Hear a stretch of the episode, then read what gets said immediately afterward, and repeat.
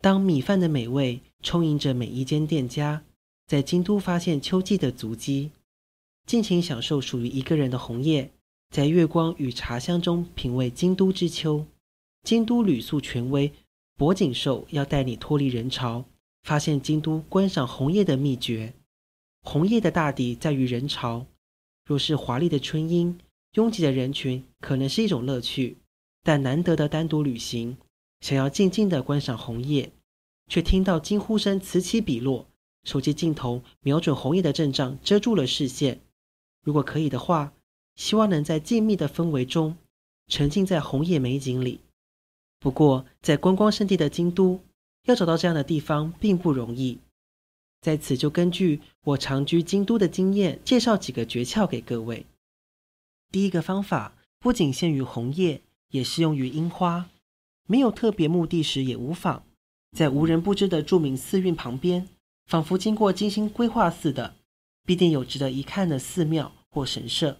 例如，前往清水寺的参拜路上，便有座安详院，默默地伫立着，就是供奉京都人昵称为日线嗓的地藏寺院。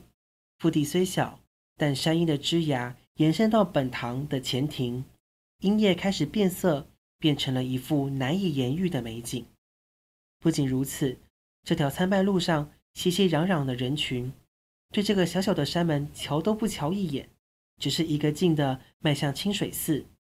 每次我造访时，总会感叹：真是可惜。的确，清水寺有很多值得一看的地方，散布在寺内的红叶，或是从清水舞台眺望的红叶，都非常漂亮。但在回程时，只要稍稍多走几步，就可以进入另一个世界。隐藏在著名寺院的背后，没被注意到也是常有的事。顺带一提，所谓日线嗓，指的是在限定的日子祈求各种愿望就能实现的地藏信仰。如果这座安祥院坐落在人迹罕至的深山中，我猜人们肯定会特地前往参拜的。这等心理真是难以理解。不过这类例子绝对不少。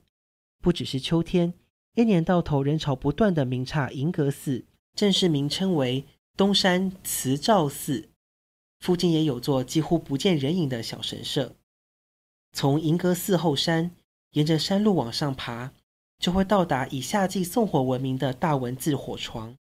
在前往东山如意岳的登山口路上，距离银阁寺总门仅百公尺处，有一个隐藏版赏枫胜地。人潮来来往往的参拜路，向东笔直延伸的尽头就是银阁寺。由此向左、向北走的尽头有座八神。参拜路上的喧嚣，仿佛不曾存在似的。茂密的樟树林郁郁苍苍，万籁俱寂。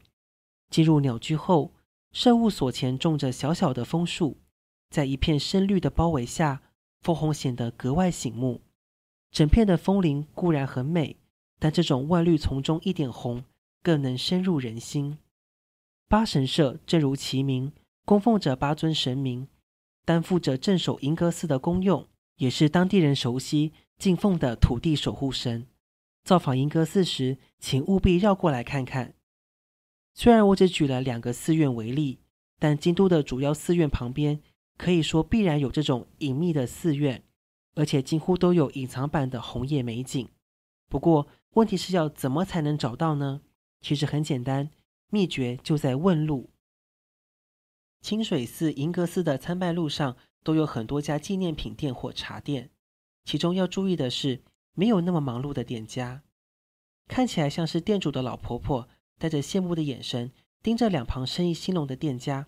我上前搭话：“这个果子看起来好好吃哦，可以给我一个吗？”装在袋中的乙果子贴着标价一百二十元。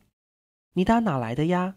老婆婆一边把果子装进塑胶袋，一边问：“我从东京来的，不过这里好多人哦，不能好好的欣赏枫叶。附近如果有人少一点的寺庙就好了。”我假装在物色其他商品，然后看一下老婆婆。虽然没有寺庙，但倒是有小间的神社啦。不过小归小，还是有红叶，到现在是正好看的时候。从这条路走到底，再左转，马上就可以看到鸟居了哟。老婆婆站在店门前，一边找钱给我，手一边指向东方。就是靠这招，大家可要记牢了。秋天一到，当地的报纸一定会有红叶快讯的单元。最近在网络上也找得到红叶速报。一般大家都会参考这些资讯，计划赏枫之旅。但报纸或网络介绍的，都只有所谓的名胜而已。想要寻找秘境的红叶，这些并不足以参考。不过名胜也有难以舍弃之处。自古以来，可以成为红叶名胜而远近驰名的，肯定其来有自。若想要避开人潮，品味枫红之美，等风头过后再去，有相当高的几率可以避开喧嚣。红叶快讯大多以开始变色、最佳观赏时期、开始落叶三阶段来介绍。多数人会选择前面的两阶段追风，特别集中在最佳观赏时期，也是人之常情。追寻名胜的最佳观赏时期，人潮也跟着移动。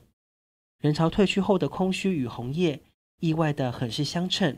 根据我的经验，从报纸上最佳观赏时期转为开始落叶的两三天后，最是理想。红叶纷落的早晨，吐出的气息凝成白雾，指尖冰冷。